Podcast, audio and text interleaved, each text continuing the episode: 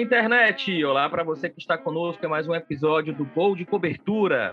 Estamos entrando em campo para debater um tema que, pelo menos para mim, pessoalmente, ativa alguns gatilhos dentro da comunicação social, em especial do jornalismo esportivo.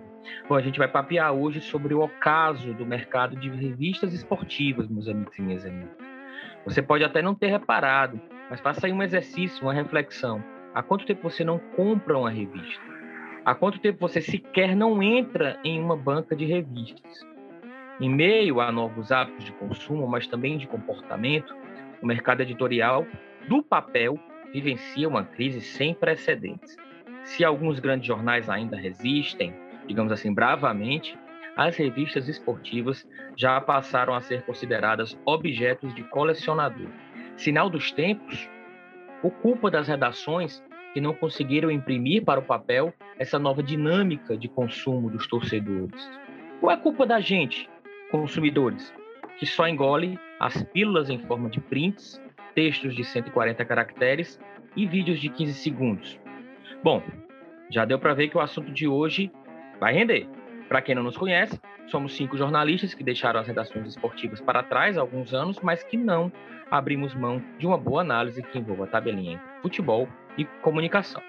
Antes do pontapé inicial do gol de cobertura, fica aqui a dica para você apoiar a boa discussão em torno do mundo da bola. Confere o nosso feed, assina o nosso feed no seu tocador de podcasts predileto, favorita o nosso conteúdo, dá o play no sininho do Spotify para não perder as notificações de cada novo episódio e compartilhe o nosso material nas redes sociais. Procure a gente no Twitter, twitter.com.br golcoberturapod, instagram.com.br golcoberturapod e também mantém contato conosco através do e-mail golcoberturapod.gmail.com. Vamos nessa? Eu sou o Ciro Câmara, entro em campo com os meus amigos Rafael Luiz, Roberto Leite e Tiago Cafardo. Simbora debater.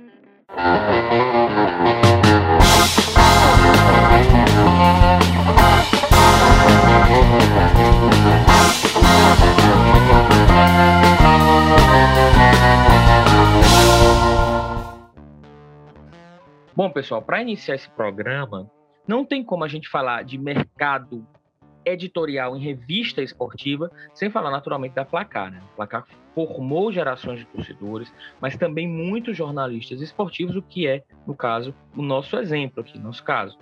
É, e por último, além da Placar já ter encerrado as suas atividades enquanto revista, a gente, depois de passar por vários controladores, várias mudanças editoriais, a gente teve agora o caso de uma revista fantástica, que é a Corner, que é uma publicação dedicada a grandes textos, tem um viés mais sociológico, edita também livros e tem um braço também no mundo da moda, com algumas camisas que remetem ao dialeto do futebol. Bom, a Corner é assim, uma experiência, digamos, de imersão no mundo da bola, né? É temática, ou seja, as edições mergulham num tema, mas foi pega de jeito, digamos assim, pela pandemia, né?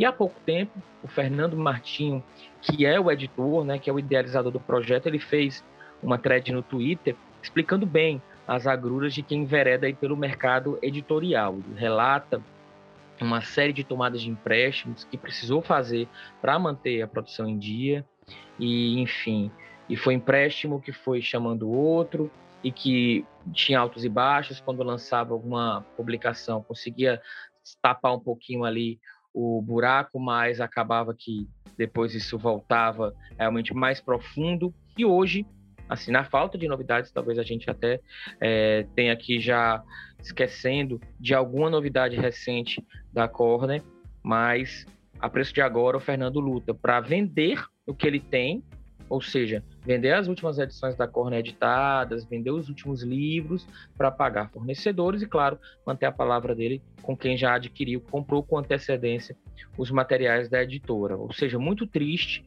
mas que exemplifica bem o que a gente traz para o debate de hoje. Assim, pessoal, eu quis fazer só essa primeira introdução, é, porque confesso para vocês assim que é um assunto que me toca demais, porque apesar de eu ter vários livros, centenas de livros sobre futebol, é, a revista é o que mais me, me identifica com o jornalismo esportivo, sabe? Sempre tive sonho de ter revista e ver que, basicamente, ela em papel é inviável e talvez mesmo ela, como e-book, digitalmente também não tem ainda um formato que chegou a ganhar o grande público.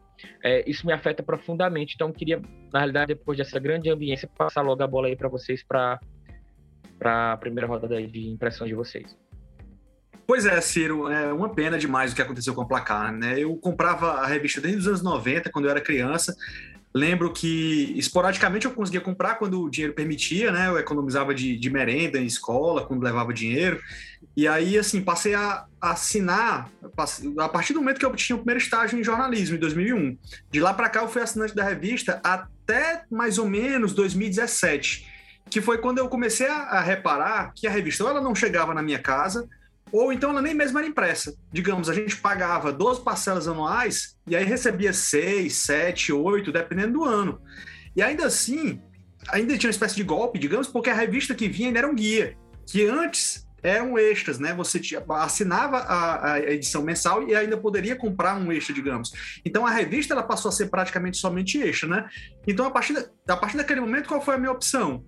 Eu passei a ler em PDF, disponibilizado no pacote dos clientes da Oi, né, que é a minha operadora.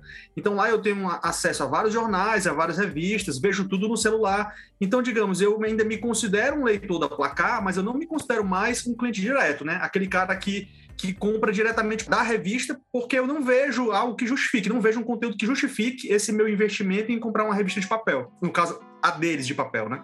Quem aqui chegou a escrever para placar? Você escreveu, né, Rafa? Eu escrevi também. Também? É, aí, Thiago, na verdade, eu, digamos que eu não escrevi como CPF, né? Como o caso de vocês. O Verminosa ele chegou a ter uma parceria com a Placar, na época que o Celso Zelt era, era o editor, e aí ele já me conhecia do Loucos pro Futebol, né? E aí ele, quando foi para lá, fez uma proposta para que o, o Verminosa cedesse texto daquilo que eu publicava no site. Então, durante um tempo, é, tinha, tinha uma página, né? Ah, eram duas páginas. Agora eu tô na dúvida se eram uma ou duas páginas que o Verminosa tinha dentro da revista. Eu, eu fui... Tinha esquecido plenamente é. isso aí. Vai, Bob. Eu fui correspondente da placar aqui de 2009 a 2012, aproximadamente. Eu lembro que eu ainda cheguei a fazer o último guia do, do, do, brasileiro e algumas matérias ainda pelo Globo Esporte, quando eu, no meu primeiro ano de Globoesporte.com. Mas aí chegou um momento que não rolou mais, né? Por uma questão de serem veículos, digamos, ah, de certa forma concorrentes, né? Mas nesse período aí, eu fazia o material dos times cearenses para os especiais, né, para os guias, Série A, Série B, Copa do Brasil, essas coisas, e outras matérias avulsas. E aí uma curiosidade, né? A Placar, por exemplo, ela pagava razoavelmente bem por texto, né? E aí você vê que hoje não, não existe mais a revista, uma revista que tinha o conteúdo massa, né? Tinha uma seção de, de curiosidades bem interessante e que dava espaço para jornalistas em todo o Brasil simplesmente deixar de existir, né? Não ter mais condições de seguir como revista, pelo menos no Pronto. formato tradicional. Você já colocou aí o grande mote da discussão. É por que, é que a Placar conseguindo coexistir ainda algumas reportagens de maior fôlego com isso que você coloca de curiosidades e tal, ela não chegou a ser viável, ela não chegou a encantar o torcedor, porque eu mesmo fui, né, também, eu escrevi para placar entre 2013 ou 2012 e 2015, é, mas já era uma época que você, você, claro, você via ainda a repercussão da revista, mas era longe dos, assim, dos tempos áureos da placar. Né? A placar já não era, como é que eu vou dizer, aguardada, ela já não era a que ditava a cobertura jornalística naquela época. Né? Então, acredito que essa derrocada da placar, em que pese a qualidade do material, algo descompensou aí no meio desse caminho que fez com que não fosse mais interessante para a turma, né? Para oh. isso que o Rafa coloca, que é a questão da de você não ter uma continuidade, mas isso daí, Rafa, já era bem no fim mesmo. Isso já era tipo 2018, 2017, por aí. É, que foi era... quando eu parei, né, de, de pagar pela Uhum. assinatura, 2017 mais ou menos. É. A minha assinatura ela ficava sendo até automática. Depois eu parei elas continuaram mandando para mim. Mas, enfim, em algum momento que pese você, quando você pegava a revista e você lia, você achava legal, mas ela tava. As pessoas não estavam mais indo buscar a revista na, na banca. Né? E, e no caso da Corner, que ela é mais nichada, ela pode ser comparada aí com revistas de cultura ou mesmo revistas de política, porque ela tem textos maiores, tipo uma Carta Capital, um Eu País, uma antiga Caros Amigos. Ela também não, não se sustentou, nem o nicho segurou a, a Corner, no caso. Fala, Cirão, ainda não tinha falado, né, Bob, é, Rafa. Eu acho assim, a discussão é muito maior do que só as revistas de esportes, é óbvio. A discussão ela passa pelo mercado editorial de revistas como um todo. Você vê as principais revistas aí minguando, tanto de jornalismo como de, enfim, entretenimento, entre outros, né? Mas já que a discussão é, é, revista esportiva, eu tenho uma eu tenho uma relação afetiva com a Placar muito grande há muito tempo, dos anos 80. Eu tenho um tio meu que colecionava placares eu, e a gente tinha eu tinha a placar de 82, 83, o bicampeonato do Corinthians da Democracia, que tinha os gols desenhados, tinha é, uma série de reportagens, enfim. A placar é uma revista dos anos 70, né? Ela é de, se eu não me engano, ela é de 1970, o ano do tri brasileiro ela veio minguando, né, durante os anos, com o aparecimento principalmente da internet, e, e, é uma discussão que perpassa do fim, entre aspas, do jornalismo impresso, tanto jornal como revista, né? A gente está falando de esporte porque é o nosso, nosso, enfim, assunto principal aqui, mas é, é uma questão de jornalismo, né? A discussão é jornalística, não é só de revistas de esporte. É, não é, eu sei que não foi exatamente isso que tu falou, Thiago, mas de vez em quando a gente costuma ouvir, né, de que a internet ela é que teria matado as o mercado de revistas, né, e no caso as revistas de futebol. Mas se você for ver no mundo do futebol, é, pelo menos no futebol desenvolvido, tá cheio de revistas de futebol. A Inglaterra tem duas muito fortes, tem a 442 e tem a World Soccer. A Alemanha tem aqui, tem a 11 Freud, que é mais vai mais na linha cultural. A França tem a France Football, tem a Soul Foot, que aí também vai mais para a linha cultural. Na Espanha na Itália tem jornais muito fortes de futebol. Isso só para citar os grandes Panenka. veículos, mas esses países ainda tem outros menores, entendeu? Tipo, a Inglaterra, por exemplo, tem uma revista que ela é exclusiva só para os times que são da quinta para a décima primeira divisão, ou seja, uma coisa completamente alternativa. A África do Sul tem revista também muito sólida. Acho que o problema no Brasil ele vai muito por causa de, uma, de um baixo interesse de leitura. Principalmente da leitura, que a leitura paga. O cara até lê muito, mas ele lê aquilo que é de graça. E aí basta você ver, Fortaleza mal tem banca de revista. Imagina os outros é, como é, 183 municípios né, do, do Ceará. Então, assim, nesse cenário, era muito difícil que a indústria das revistas ela sobrevivesse. A, aí sim, né? A essa revolução da internet que tornou quase tudo gratuito, entendeu? Precisava ser um conteúdo muito bom que justificasse para a pessoa que ela comprasse a, a, Corner, revista. A Corner, é. é isso que eu faço. Eu, eu não tô nem puxando aqui o assunto tanto para placar. Eu tô tentando entender a Corner enquanto uma revista diferenciada, que lembra muito, na realidade, o conteúdo dela é baseado na Panenka, que é uma, uma revista espanhola, que, que é bem assim, a, temática. Então, a, a Corner falando sobre aquela que tem o, o Sérvio, o Petkovic na capa, é só sobre Sérvio. A, a que tem o Lugano na capa, é só sobre futebol uruguaio. Lá dentro, ela não vai ser necessariamente uma revista só de futebol, ela vai falar sobre geopolítica, ela vai falar sobre questões culturais daquele país e tal, com uma pitadinha aqui acolá de futebol. Mas o grosso dela é sobre futebol. E ela não se sustenta, Rafa. É, mas aí tem que ver, Ciro, é que assim, uma empresa Então, de ela não precisa, Rafa, detalhe, ela não precisa sequer da banca. Porque a grande maioria dos, dos assinantes dela recebe em casa. Essa é, é mais por assinante, sabe? Então, assim, eu confesso que não tenho muito muita, muita justificativa que não seja isso. É, é a gente ter, ter perdido o hábito de leitura de revista. É o hábito de leitura.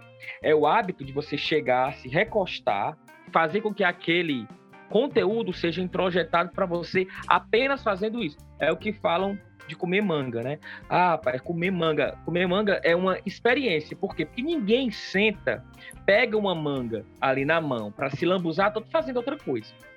Mas quando então, eu falo da internet, viu, Cirão, rapidinho, hum. é porque assim, o brasileiro em si, ele não tem o hábito de leitura, de um modo geral, por uma questão cultural mesmo. É, e assim, a gente tinha o hábito de ler revistas e jornais antigamente porque a gente não tinha acesso a outros tipos de informação, como a internet massificou hoje em dia. É isso, isso, que eu digo da internet, entendeu? Mas, é, mas é. aí, mas deixa eu te colocar uma questão. A gente está perdendo espaço de leitura para outros conteúdos editoriais ou é para ficar zanzando nas redes sociais, para ficar acompanhando o Big Brother, entendeu? É, é, é, o que é que está fazendo com que o interesse por leitura seja perdido? O pessoal lá do Facebook tá até Agora eles experimentaram pela primeira vez um decréscimo do número de, de é, assinantes do Facebook, pessoas que estão dentro do Facebook.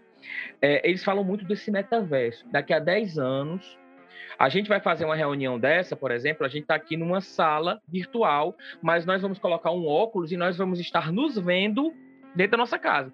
E que metade do nosso tempo hoje já é dentro dessa vida paralela que a gente tem de, dentro de rede social e tal até que ponto isso não está sendo. A gente tem que refletir sobre o que a gente está perdendo quando a gente começa a investir o nosso tempo, que é a nossa principal, nosso principal capital, hoje em dia a nossa atenção, em outras questões que não sejam necessariamente a, a, a, o consumo de conteúdo. Ou você ficar vendo rios, feito um macaquinho lá do clipe do do, do Pearl Jam, que o Thiago tanto gosta lá, o Do, Do The Evolution, ele é, ele é, é, é isso, isso é consumir também, entendeu? Então, a gente também gost, eu gostaria que a gente refletisse sobre o que tem sido feito com o nosso tempo, porque afinal de contas, ler uma revista ou ler um próprio jornal impresso é algo que você não consegue fazer coexistindo esse ato com outra questão, com outra coisa. Pois é, eu acho que o Rio, é, ver o Rios, ver o Big Brother ou ver qualquer coisa, é consumir, é consumir um tipo de conteúdo. Mas é, é, eu acho que é, o problema está numa mescla do que a gente está falando agora. Primeiro, a questão do hábito da, da leitura. Eu não costumo pagar para ler, porque eu acho que é consenso. Consumir cultura no Brasil é uma coisa cara né? Para um livro ser barato, ele tem que ser feito com papel ruim, né? E geralmente é assim que funciona. Ou então num formato mais reduzido, enfim. É, então isso é um ponto, né? Consumir cultura é caro. A gente não tem a, a, as revistas, os jornais, ou enfim, é, não tem boas, boas estratégias de venda, né? Se eu for na França, por pegar o metrô em Paris, eu vou na maquininha, compro uma Coca-Cola e compro um livro, um livro de bolso, que está lá na maquininha também, por um valor acessível. Por quê? Porque na França tem uma, toda uma questão econômica que faz com que consumir cultura seja uma coisa barata, né? Seja, ou pelo menos seja uma coisa acessível. Aí é outro ponto. Então, talvez se essa minha revista uh, tivesse em locais de maior acesso, as pessoas de repente chamassem a atenção delas. Ah, poxa, uma revista de esportes na padaria, sei lá, no metrô, um exemplo. Enfim, isso aí é uma outra questão. Eu acho que todos esses produtos impressos precisam ocupar outros espaços além do que aqueles que se costuma, né? Se costuma é, achar. E outra, eu acho que também tem uma questão de formato também. Todos esses jornais e revistas que o Rafa cita, eles têm conteúdos excelentes, mas eles, eles são produtos que são visualmente chamativos, né? Não adianta eu ter uma, uma capa altamente formal numa banca de revista que ela vai passar batida em relação a outros produtos que tem lá, né? Então aí e a hora que eu tô Aí pensando eu em só três aspectos. Né? Só três não, aspectos. Eu tô, eu, mas eu não estou falando, por exemplo, é, é, esse lance, por exemplo, do visual, ele, ele para gente não vai fazer diferença, mas para o grande público, principalmente para o público que não é afeito, ou pelo menos não tem essa, essa, esse costume de ler como nós lemos, isso faz, o visual faz diferença. Ô Ciro, deixa eu, emendar aqui, deixa eu emendar aqui no Bob, até para responder para ti uma questão aí que eu sei que tu é super fã da Corner e não aceita do porquê que ela o, por, por, porquê do desse fracasso, né? Que eles, eles admitem Sim. que estão passando. Cara, se você é uma empresa de jornalismo, ela não, ela não vai conseguir a sua sobrevivência baseada somente no seu conteúdo. E a Corner tem um conteúdo realmente excepcional. Os textos realmente muito densos, vai muito para além do futebol, Olha que frase, um tipo de conteúdo né? que eu gosto. Olha Mas, que frase.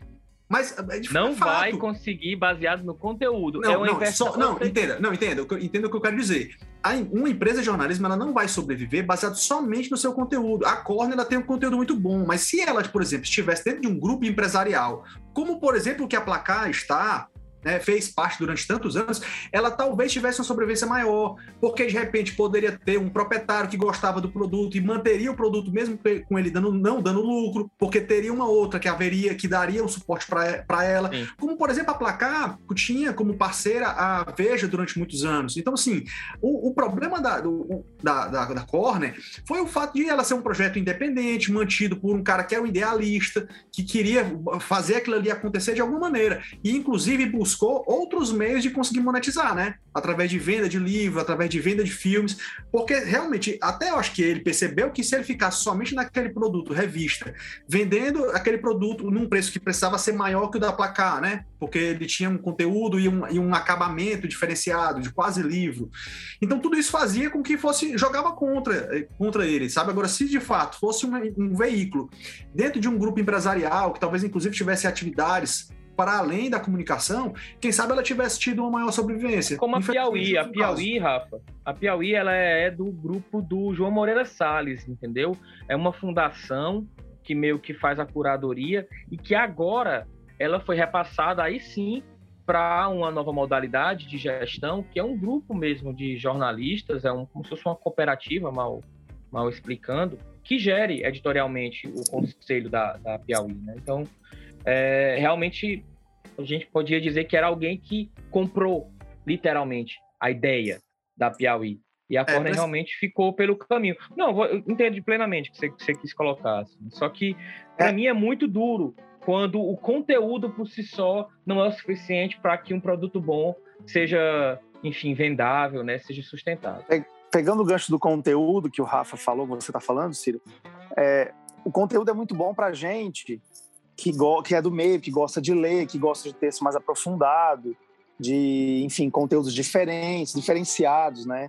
Histórias diferentes. Mas o grande público em si, principalmente do futebol, ele quer saber do time dele, né? Ele quer saber de consumir a notícia do time dele, ver quem vai jogar. E, e hoje em dia, com rede social, então, são os comentários mais curtos. É isso. Notícias Pronto. curtas. O, o, esse, o X da questão é essa. É, esse é um problema da placar. Era algo que a gente discutia eu lembro que a gente discutia muito à época, que era um misto de querer fazer uma leitura rápida, uma leitura curta, que é isso que o Roberto colocou, de ser dinâmico, de ser engraçado, de ser lado B, porém, sempre você ia estar com uma defasagem em relação a quem estava naturalmente consumindo ali pela, pela internet. Por quê? Porque quem está consumindo pela internet está consumindo uma leitura de rápida absorção, factualizada ao extremo, hard news total, e aquilo com a insistência. Você dando F5 no Globoesporte.com todo dia. Agora no seu WhatsApp, porque na época nem tinha WhatsApp, né? Ou se tinha era ainda muito pouco presente na nossa vida, como é que é, é hoje, né? Então, era Globoesporte.com todo dia, era Esporte do Povo, era Diário Online, ser jogada, e, e aquilo ali, todo dia, todo dia, com a repetição, você vai introjetando. Você vai absorvendo essa, essa, esse consumo, essa maneira de consumir o factual.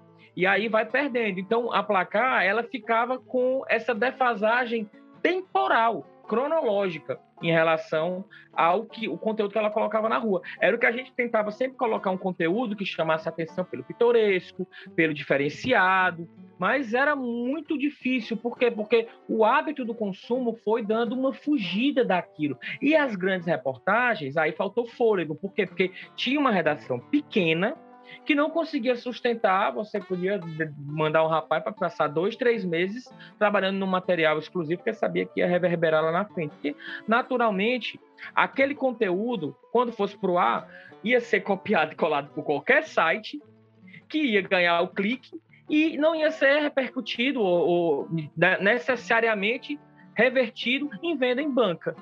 Então, assim, complicado. É por isso que eu penso que se a placar era de um jeito e a córnea é de outro, nenhuma das duas foi sustentável. E detalhe, ambas, ambas tinham as suas versões digitais, tem as suas versões digitais, que a placar até hoje também tem, tem umas versões que circulam aí digitais. Por exemplo, quando o Robinho foi agora condenado, teve uma edição da placar digital, toda digital, inclusive que a placar fazia uma espécie de meia-culpa, já na capa, falando sobre o quão misógina a placar foi, sobretudo nos anos 80 e 90.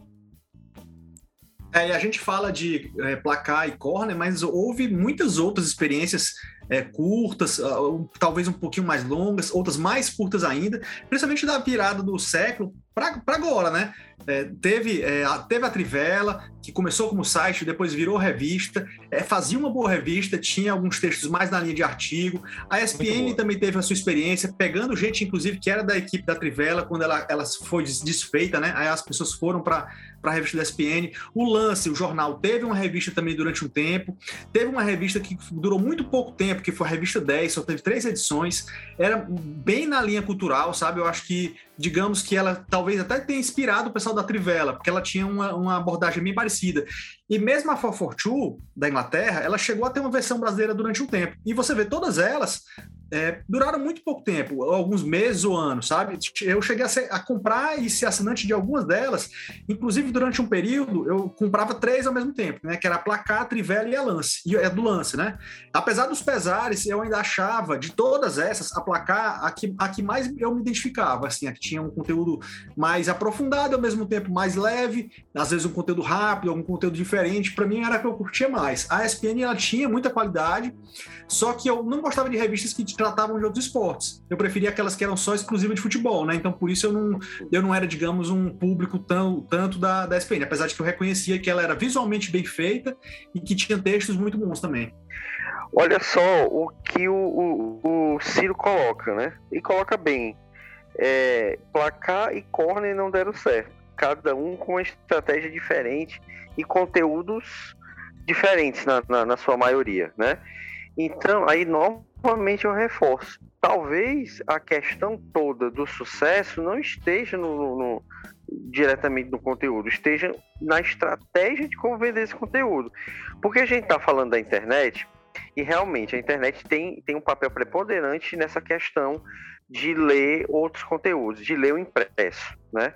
Mas ah, ao mesmo tempo, quando o Rafa coloca todos esses exemplos, eu vou puxar de novo, de jornais e revistas europeias, a Europa tem internet tanto quanto a gente, né? E talvez tenha até muito mais sites onde você possa buscar o tipo de informação rápida que a gente está falando do que a, a, aqui no Brasil, né?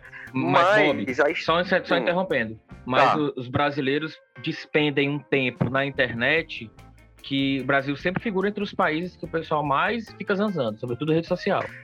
Não, sim, sim. Até porque por essa falta de, de, de cultura da leitura mesmo, né? Na internet é tudo mais prático e eu não preciso pagar geralmente, né? Não só a internet, internet, como as redes sociais. Eu posso receber no meu WhatsApp? Inclusive tem isso. Tem vários grupos aí que você recebe pertinho do fim de semana uma enxurrada de PDF de revista. Então aí é que você não vai comprar mesmo. Você não vai nem fazer assinatura no site da, da, da, da revista. Porque você tem ali aquele conteúdo que a galera vai distribuindo, distribuindo, distribuindo e chega até você, né?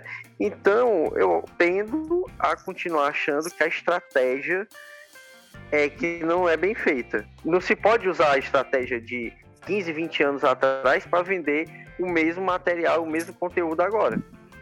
Mas e aí, então, qual seria a proposta, né? É, é importante discutir isso também, não só a gente ficar na, enfim, divagando do, do porquê, mas assim, é, a solução para reverter isso, né? As revistas têm como é, o, o mundo que a gente vive hoje de comunicação dá para reverter? Eu não vejo saída para esse mercado de revista, principalmente esportiva, incluindo esportiva e outras, de conseguir de uma de, uma, de alguma forma dar uma volta por cima e voltar a ter, ser um, um, conteúdo muito consumido.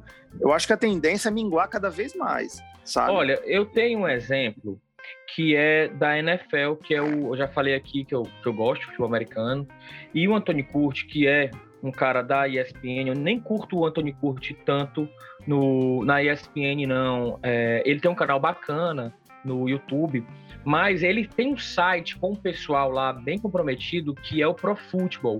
E o Pro Football se mantém através das assinaturas. Eles têm vários planos, plano anual, plano mensal, plano eterno.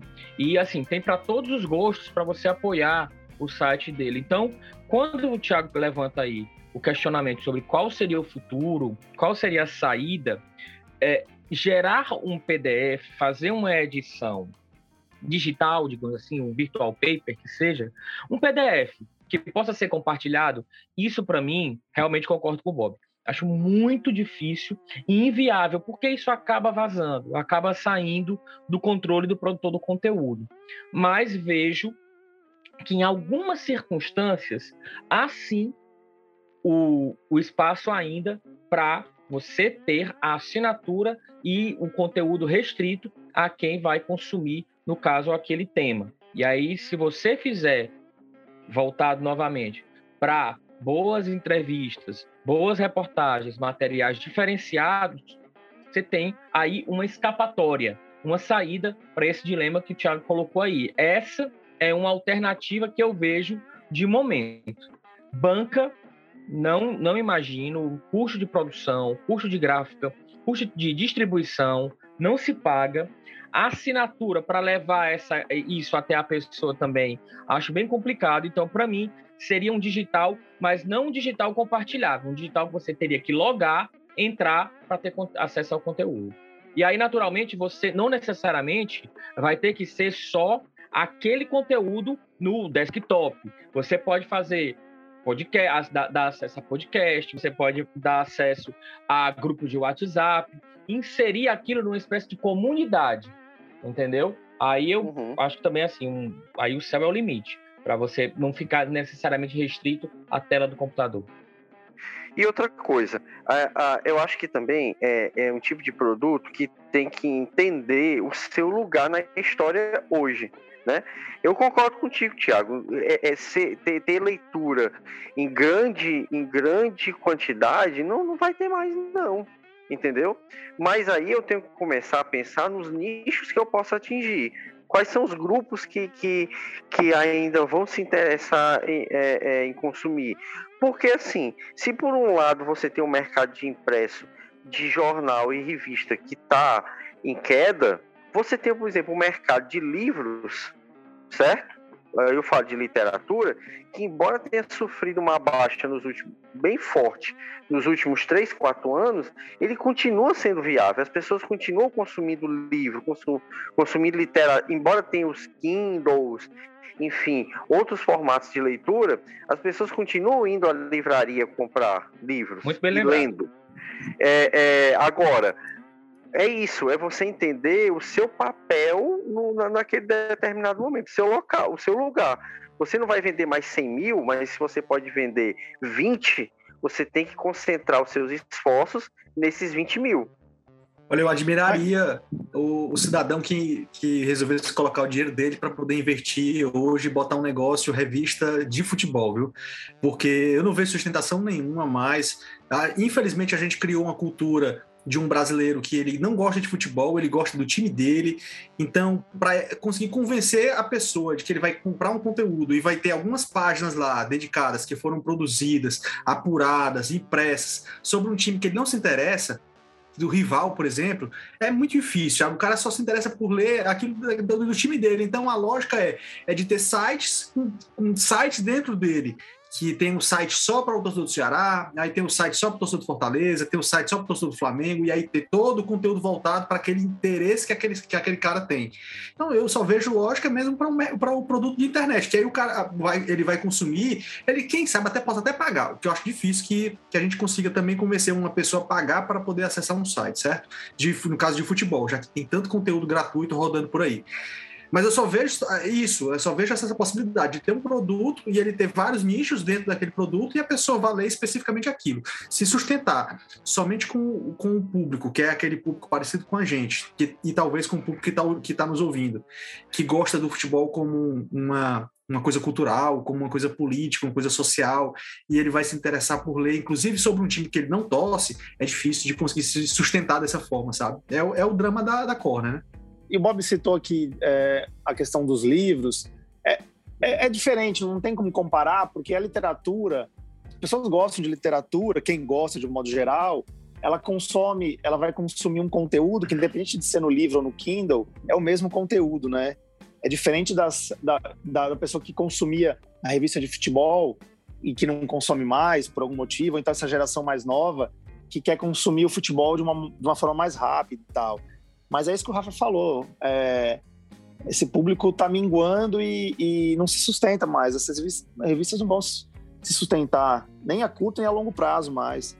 Infelizmente. A Piauí, né? a Piauí migrou agora, tem uma opção do digital, da assinatura digital, e aí dá acesso ao site também.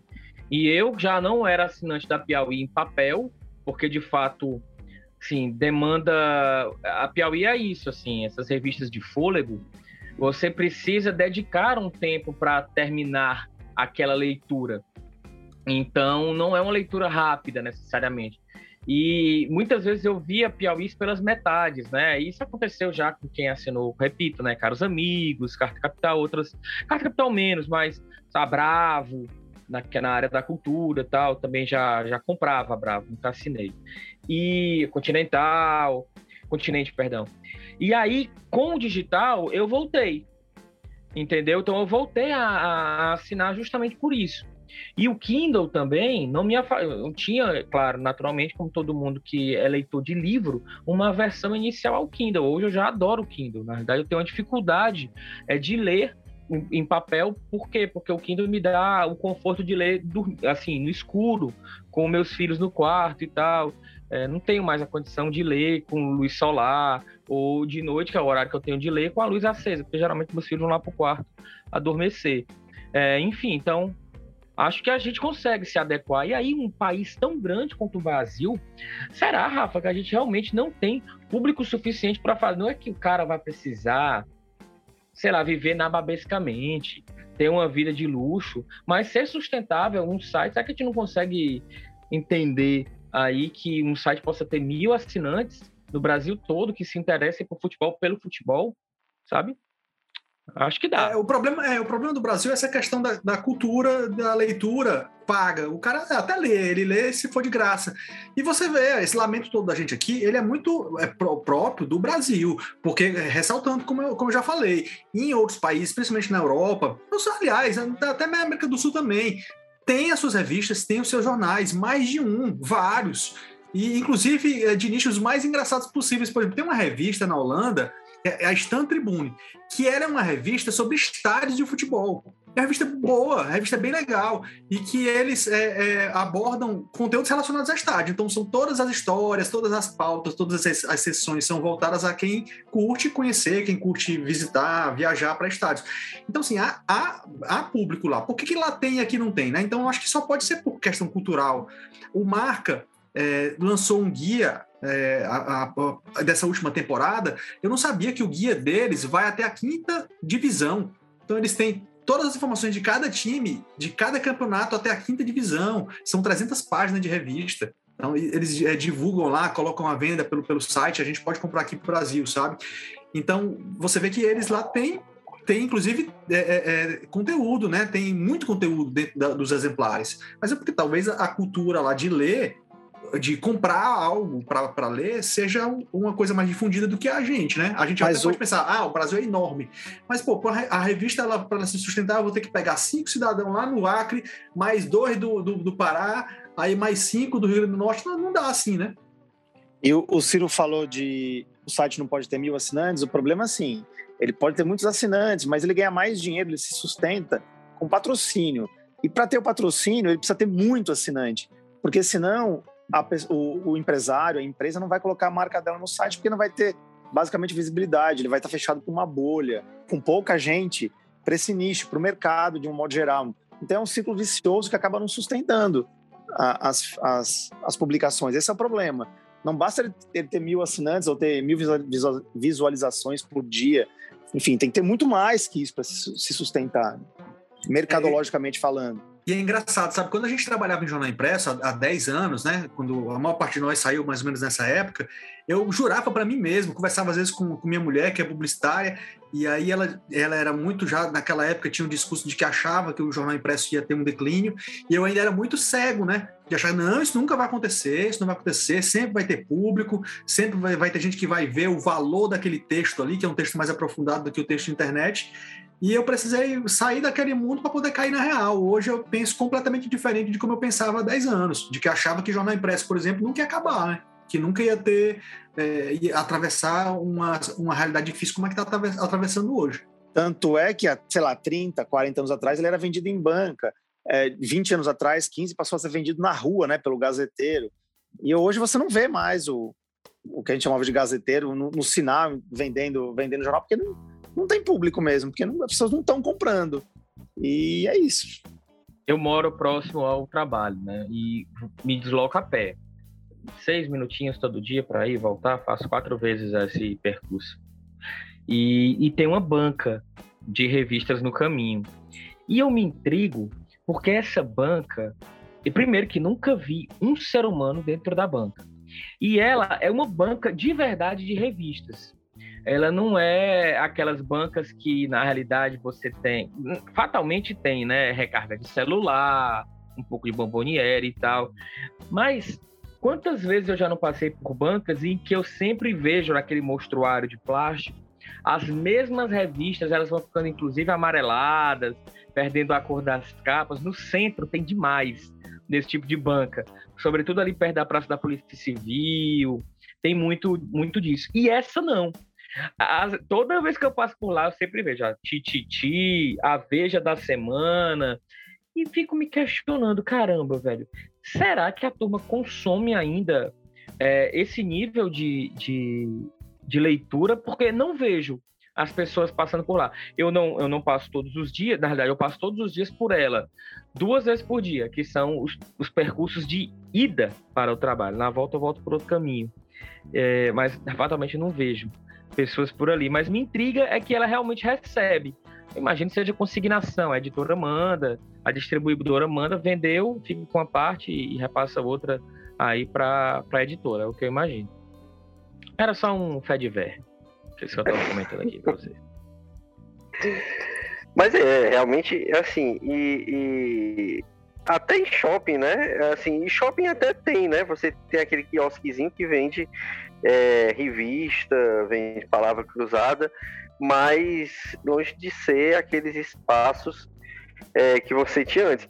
Olha, eu, eu sou de um tempo que eu contava fácil 10 bancas de revista ali na Praça do Coração de Jesus, ali na Duque de Caxias, do lado da Cidade da Criança, e 10 bancas que estavam é, sempre com gente, sempre movimentadas, sempre alguém comprando alguma coisa. Né? Mas isso daí eu estou falando de 15, 20 anos atrás. Hoje, duvido que tenha pelo menos metade dessa, dessa, mesmo sendo no centro, que tenha pelo menos metade dessas bancas, né?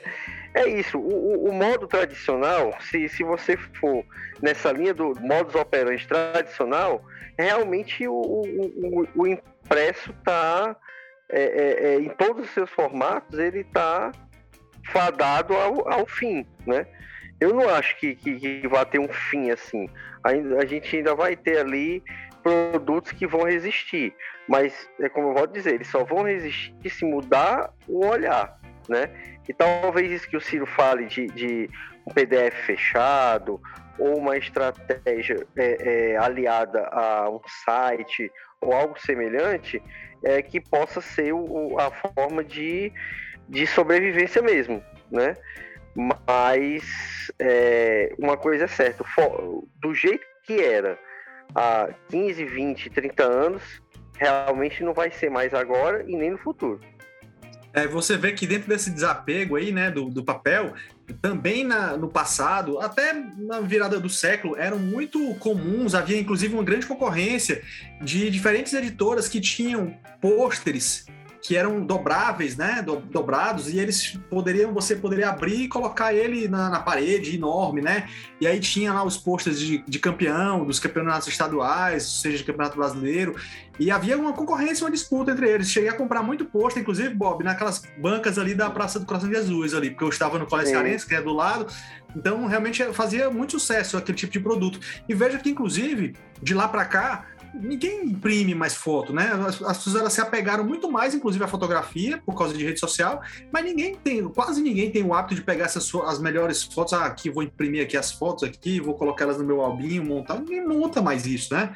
Então, esse desapego da fotografia pode ser também o mesmo desapego que fez as pessoas deixarem de comprar os posters que tinha de time de futebol e de colocar na parede. Hoje não tem um menino, se vocês têm filho aí, pivete, né? Daqui a pouco eles vão ser adolescentes. Duvido que eles queiram, por exemplo, chegar na banca de revista para comprar um pôster do time campeão ou, ou, ou encartar do jornal e colocar na parede como a gente colocou, né? Como a gente chegou a colocar durante algum momento da, da infância e da adolescência, né?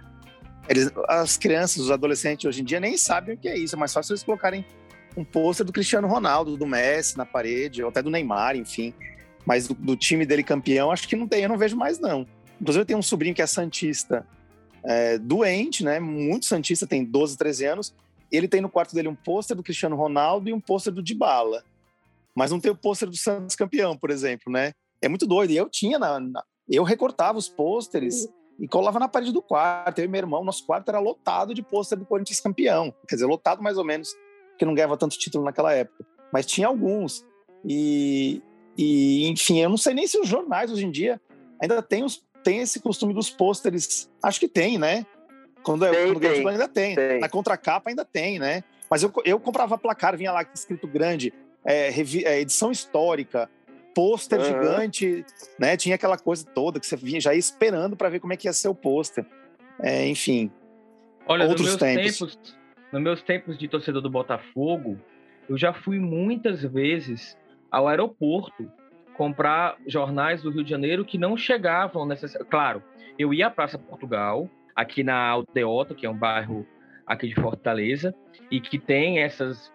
Eh, tinha quatro bancas de jornais em cada um do, dos cantos da praça, e percorria também um shopping, que é o Shopping Aldeota, que tem lá ao lado da praça, e dava uma geral lá. Ah, chegou o lance, Chegou o Jornal dos Esportes? Não, não chegou. Pegava o carro, ia lá no aeroporto, porque tinha algumas edições que só chegavam lá. E aí comprava lá a edição da segunda-feira pós-título lá do, do Botafogo. Cheguei a fazer isso algumas vezes, algumas vezes mesmo. É, em Fortaleza era possível comprar o, o, Jornal dos Esportes e o Lance do Rio na Praça do Carmo. Esqueci como é que é o nome do, da banca de revista que ainda existe até hoje lá, muito antiga, tradicional e ele era um dos raros que tinha em Fortaleza que tinha acesso. E aí geralmente chegava no início da tarde. Então, você, ou seja, você lia a notícia do dia anterior, já no, no iníciozinho da tarde, né? Você noite, dizer isso, né? Praticamente. É, você dizer isso para um jovem hoje em dia, o cara não vai sair. Imagina, você só vai ler uma coisa do jogo do dia anterior, só de tarde. O Rafa falou isso, eu lembrei de um episódio comigo em 2005. Eu tinha chegado aqui em 2004, em Fortaleza. Em 2005, o Corinthians foi campeão brasileiro. Foi aquele ano do Tevez e tal enfim, aquele campeonato conturbado. E aí o Corinthians foi campeão e eu não consegui comprar o lance na segunda-feira seguinte do título. Por causa disso, só tinha o lance do Rio de Janeiro, era uma cobertura muito menor. A cobertura era um viés, não lembro se do Fluminense indo para Libertadores, e o Corinthians era resumido a uma página. Eu não consegui encontrar o lance de São Paulo aqui. Eu fui em três bancas, fui no aeroporto, mas só tinha o lance do Rio de Janeiro. Eu fiquei puto, eu lembro mesmo desse episódio. Engraçado, né? Você vê como o futebol carioca ainda era muito mais, ou ainda é muito mais, tem muito mais apelo aqui, aqui no Ceará do que o futebol paulista, apesar do, do, dos títulos, enfim, né? Eu lembrei aqui o nome da banca é a Banca do Sobral. Naquela época, final dos anos 90, início dos anos 2000, o cara devia ser rico, porque era uma banca gigantesca, sabe? Assim, devia ser um alto negócio naquela época, né? Tinha vários funcionários, hoje em dia já está bem menor, mas ainda está lá, em frente à igreja, ao lado da igreja, né?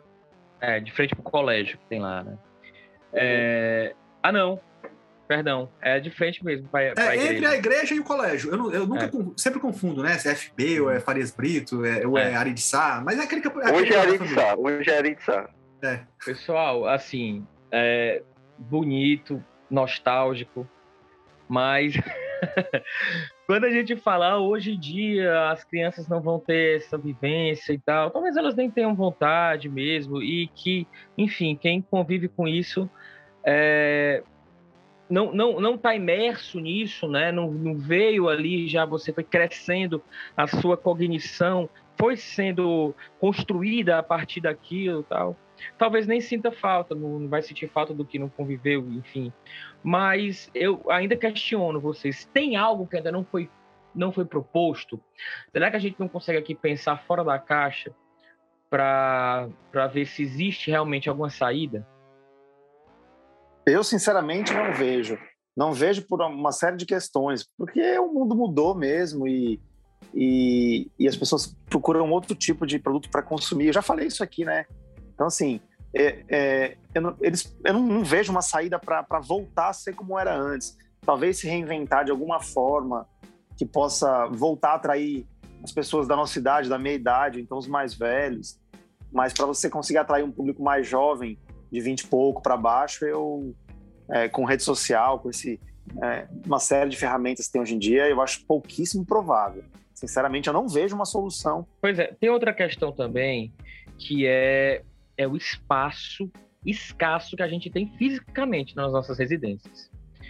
De você não ter mais aonde guardar tanta coisa relacionada ao futebol. Por exemplo, falo aqui do, do meu acervo, né? É, eu, para quem não sabe, eu realmente tenho alguns livros de futebol e hoje os meus livros estão dispostos em quatro residências. Eu tenho livros na minha residência, eu tenho livros na casa dos meus pais, eu tenho livro na casa da minha sogra, eu tenho livro na casa da minha avó. Então, em cada um desses ambientes, eu tenho basicamente 100 a 150 livros, 200 livros, é, em cada um desses ambientes. Se eu tivesse que trazer isso aqui para minha residência, eu não sei como é que eu vou fazer. Agora, eu tô, enquanto a gente estava gravando, tá gravando, eu entrei no site da Corner. E aí eu não, não, me, não consegui me controlar. Comprei o livro do Cruyff, que é um pré-lançamento, e a Corner 14, que é a penúltima, que tem o Cruyff na, na capa. E essa eu não tenho. E aí eu compro imediatamente, fico pensando onde é que eu vou colocar. Então, quando esses livros chegam na minha residência, ou, ou essas revistas que, como o Rafa colocou, elas, realmente elas têm a densidade de um livro, essas corners, eu preciso lê-las imediatamente, porque elas vão na primeira viagem para casa de alguém, no, no, no rumo para lá, porque aqui na minha residência elas já não cabem, entendeu? Eu tenho, nossa, uma coisa que é absurda, que é livro embaixo da cama, embaixo do baú da cama, que é péssimo para quem, quem tem livro, sabe como isso é ruim, até para condicionar o livro, o livro acaba perdendo, vai gerando praga e mofo e tal, mas eu não tenho mais onde, onde colocar. Outra coisa para vocês terem ideia de como financeiramente é complicado mesmo o mercado vender, é, no site da Cota, eu estava vendo aqui, tem livros que são mais baratos do que as próprias edições da revista. A revista está mais ou menos 50 reais, 49,90 e tem livro de 42, 44, né? Então você vê como tá complicado. Se você é fã do Kindle, você compra três livros, dois livros bons, clássicos ou lançamentos com esse preço de uma edição da Cornell, por exemplo. É, então, aí, você, tá, você citou, Ciro, o preço, né? O exemplo do preço. O poder aquisitivo do brasileiro, de um modo geral, ainda mais agora, é, também reflete nessa questão do consumo de enfim, de, de outros materiais. 50 reais numa revista mensal, por exemplo, é dinheiro. O cara vai gastar 600 reais por ano se quiser consumir todo mês, né? É, enfim, não, não é barato, não é barato. Definitivamente não é. Agora sim. E você consome outro, outras coisas, não é só isso, né? Os streamings, enfim, outras revistas que são 20 reais, 25, 15. Então, não, não é um produto barato. Olha, eu não consigo pensar fora da caixa é, como, como tu pede, Ciro, para ver uma forma de uma revista de futebol se sustentar no Brasil, sabe? É, para mim, a revista mais mais perfeita de futebol que eu já vi, de todas as que eu já li, o que eu já tive acesso, para mim é a 442, da, da Inglaterra. Cara, uma revista muito boa. A, a forma, as sessões, sabe? A forma como ela é editada, visualmente. O IMEC me deu de presente a edição, que vocês devem lembrar dessa polêmica e tal. Em 2011, eles decretaram a morte do futebol brasileiro. Né? Ainda você vê, né? Três anos antes da Copa de 2014. E aí eles faziam toda uma análise e tal. E aí ele me deu essa edição. E teve um ano, em 2015, 2016, que eu cheguei a escrever para eles durante quatro edições. nessas quatro edições, eu tive a, eles me liberaram a, a senha, né, para poder eu conseguir ver o PDF. Então eu pude conhecer nessas quatro edições da revista.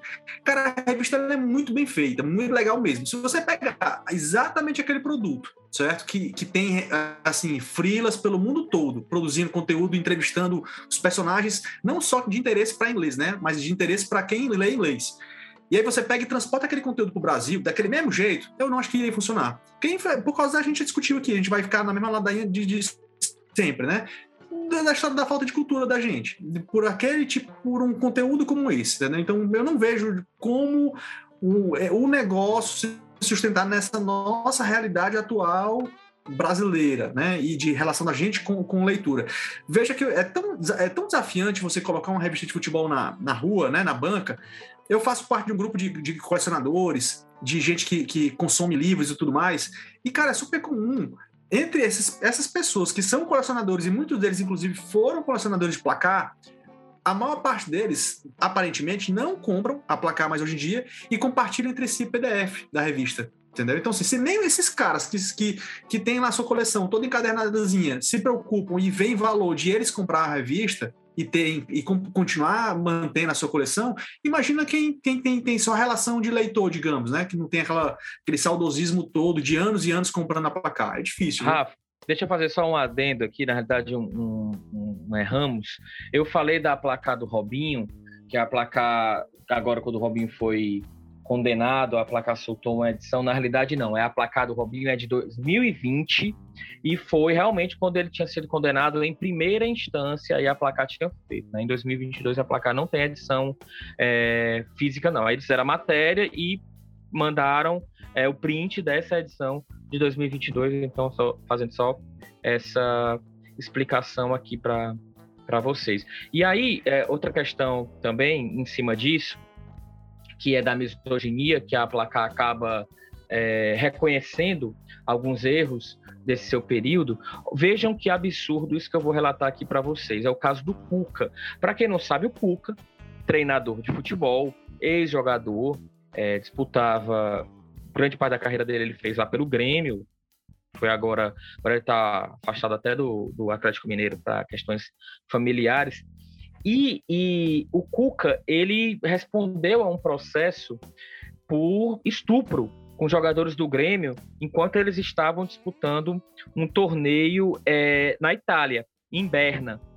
E aí foi um, um escândalo na época. E quando Suíça, você. Na, oh, perdão, na Suíça.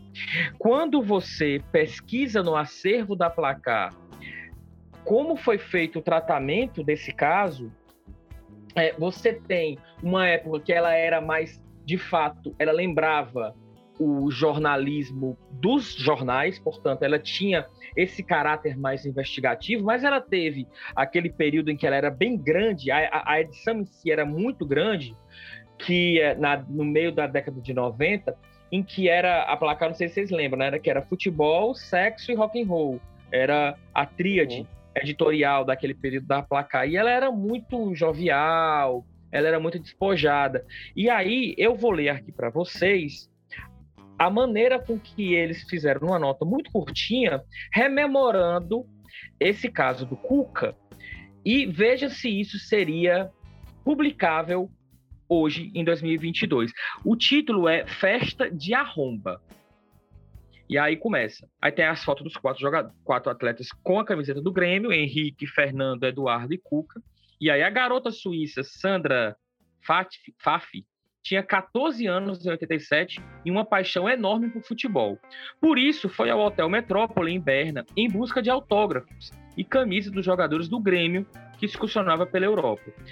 Mas ao adentrar, ao, de, ao adentrar no quarto do zagueiro Henrique, do goleiro Eduardo, do ponta Fernando e do meia Cuca, deu início a um pesadelo que quase estragaria a vida de todos os envolvidos. Acho que dela não estragou, estragou aparentemente, né? Pelo Sandra amor de Deus, né? acusou os gremistas de estupro e os jogadores foram encarcerados por 28 dias antes de serem liberados para voltar ao Brasil. O processo se encerrou em 1989 e a sentença obrigou obrigou, olha aí, coitados, os acusados a indenizar a menina e arcar com os custos da ação. Cada um desembolsou cerca de 4 mil dólares na época. Abre aspas para o Cuca. O pior de tudo é que a torcida sempre ficava me xingando de tarado. Conta Cuca, hoje dono de uma padaria em Curitiba. Fala É mais inacreditável. É inacreditável. Sem né? comentário. Você nem sem comentário. Nos anos 90 foram muitos casos mesmo do, do tipo, sabe? É, que ficavam muito expostos, inclusive. Por exemplo, é, jogadoras do futebol feminino que tinham espaço em pauta é porque eram bonitas, digamos. Então, por exemplo, a Suzana Ver, né, ganhou muito destaque naquela época, jogava no Fluminense. A Então Duda. havia, então havia todo esse se- hoje é, fica claro pra gente esse sexismo, né? Mas na época era tido como uma normalidade, né? Era de fato uma revista muito voltada para, digamos, um público adolescente masculino. Então, é, os discursos, as pautas, a questão do, do visual, então tudo tinha um pouco disso. Teve, teve até uma entrevista é, também que de vez em quando volta é, resgatada, né, em memes, que é a entrevista do, do Caio, Do Renato. do, do Caio quando ele era jogador, e aí o Caio dizendo, né, que co- como é que ele as músicas que ele ouvia quando ele fazia sexo, enfim, era um tipo de abordagem que se tinha na época e que era voltada para atingir um público espe- específico e, e desconsiderava completamente um outro, né? No caso, o público feminino, que já naquele momento havia sim mulheres que gostavam de futebol e elas eram completamente é, esquecidas, né? Pelo, pelo, pelo produto, revista. A revista, ela era uma revista grande, bonita, bem feita, bem diferente do que era a revista dos anos 80, que era uma revista ainda, ainda feia visualmente, mas ela tinha essa leitura que hoje em dia, né, é, fica bem claro a questão do, do equívoco, né? Mas, mas era um equívoco mal, né? que não era só da placar, né, cara? Era um equívoco que você via do, do mundo em geral, né? Do mundo inteiro. Se você é, resgatar os programas de televisão, como no domingo, né? Na hora do almoço, o que, é que o Gugu colocava no ar, né? Então, era uma coisa muito, muito típica daquela época e que passou, né? Felizmente. É, e, e, na verdade era um reflexo do futebol como um todo, né? As mulheres como eram tratadas no futebol, na, na própria arquibancada. É, tinha uma musiquinha que a torcida do Corinthians cantava, que eu não vou nem. Eu não posso cantar aqui porque é uma coisa tão horrível. Quando passava alguma mulher bonita na arquibancada, de tão, de tão, enfim, inacreditável, porque e era como era tratada a mulher nas arquibancadas de futebol naquela época. E, e isso refletia na cobertura da imprensa, no machismo dos programas de mesa redonda, que tinha muito. É, enfim, graças a Deus passou, né? É outra época, a mulher divide espaço com, com os homens nas arquibancadas, o futebol feminino está crescendo. A gente vê passando na Globo, né? Futebol feminino passando na Globo domingo de manhã, passando quarta-feira à noite. É, é um outro momento, claro. Basta lembrar que até 2011, mais ou menos, 2012, o Globoesporte.com, a própria Globo tinha a musa do Brasileirão, né? Hum, enfim, é uma coisa que depois eles mesmos fizeram uma meia-culpa e extinguiram, porque sim, ainda era resquício desses anos 90, 1990. É, assim, Ciro, a gente já falou tanto aí de, do declínio, né, das revistas e da placar, o que a gente pode colocar agora e entrar para num fecho aqui dessa discussão é o que, que ocupou, né? É, essa, o tempo que a gente dedicava para aquela leitura e aquela paixão que a gente tinha de, de não só é, ler, mas guardar, e o que, que ocupou para a gente no, no, termo de, do envolvimento com, com futebol, né? No meu caso específico, eu diria que, que foi é, os filmes de futebol que passaram a internet, ela, se ela prejudicou a revista, ela ajudou muito a gente a ter conseguir ter acesso a filmes que nunca a gente iria conseguir ver, porque obviamente nunca iriam passar no cinema, ou não iriam ser distribuídos em, em, VHS ou DVD.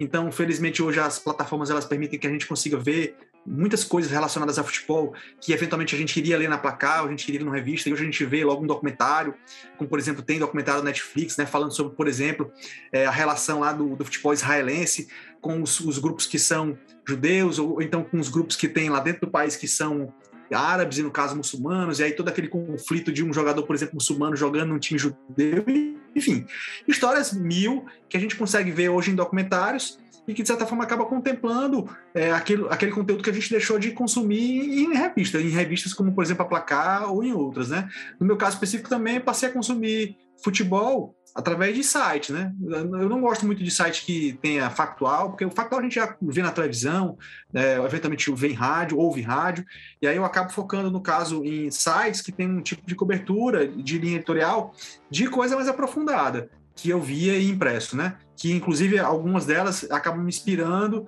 no conteúdo que eu produzo no Verminosos. Então eu diria que o meu foco saiu daquela revista Placar e da, do impresso para streams e para sites com reportagens aprofundadas. É, no meu caso, muito parecido com o Rafa, migrou totalmente pro, pro enfim, para os conteúdos de vídeo, principalmente filmes e, e alguma, algumas séries, até porque é, esse período de documentários de futebol, ele começou a popularizar, começou a ficar, começou a massificar exatamente quando as revistas começaram a entrar em baixa, que foi nos anos 2000, né, no meio dos anos 2000, 2005, 2006 para frente, começaram os filmes de futebol, alguns ligados aos clubes, à história dos clubes, a, os filmes mesmo é, de ficção sobre futebol, ou então documentários. Então, meio que uma época meio que substituiu a outra de uma forma, enfim, temporal. Então, assim, eu também consumo muito esses filmes de futebol, de um, de um modo geral, e ao contrário do Rafa, eu entro menos em site. Eu não tenho mais tanta paciência para entrar em site, porque o, o, o, conteúdo factual que eu quero consumir, eu acabo consumindo no, na, no Twitter, na rede social mesmo, que é o que dá tempo de ver, porque eu, como torcedor, também gosto de ver qual a escalação do meu time do jogo de daqui a pouco, ou, enfim, quem foi relacionado, aí eu consumo de forma bem rápida em rede social, no Twitter ou no próprio Instagram. Raramente eu entro em site para ler futebol hoje em dia. Essa, essa relação, para mim, ela nunca ficou muito bem resolvida, sabe? Como os filmes sempre tiveram presentes, né? Sempre tiveram, dividiram espaço, então nem considero que eu, que eu fiz essa troca, como no caso do Rafa e do, do Thiago mas eu até hoje eu tento meio que, que, que, suprir com os sites mesmo, assim. Tem o factual que você eventualmente vê, mas eu tento suprir mesmo buscando outros conteúdos que eventualmente um Globoesporte.com produz, o UOL, ou, ou, alguns conteúdos bem interessantes que, por exemplo, a Folha ou o Estadão, é, é, que não são especializados em, em, em, futebol, por exemplo, mas vez ou outra produzem. Então, para mim, isso ficou. Essa substituição não foi plena, né? Acabou ficando mal resolvida. Mas eu tento, eu tento buscar exatamente nesses, nesses outros territórios, né? Nos sites fora do factual, onde as pessoas geralmente não estão acessando tanto. No meu caso, foi o podcast. Na realidade, não é nem uma substituição do hábito de ler. É mais mesmo o consumo da informação. Eu realmente, se tem alguma coisa que adentrou o meu mundo de 10 anos para cá, foram os podcasts. Eu não sou um viciado em consumir é, podcast. Estou o tempo todo com fone, vocês sabem muito bem, o tempo todo com fone de ouvido.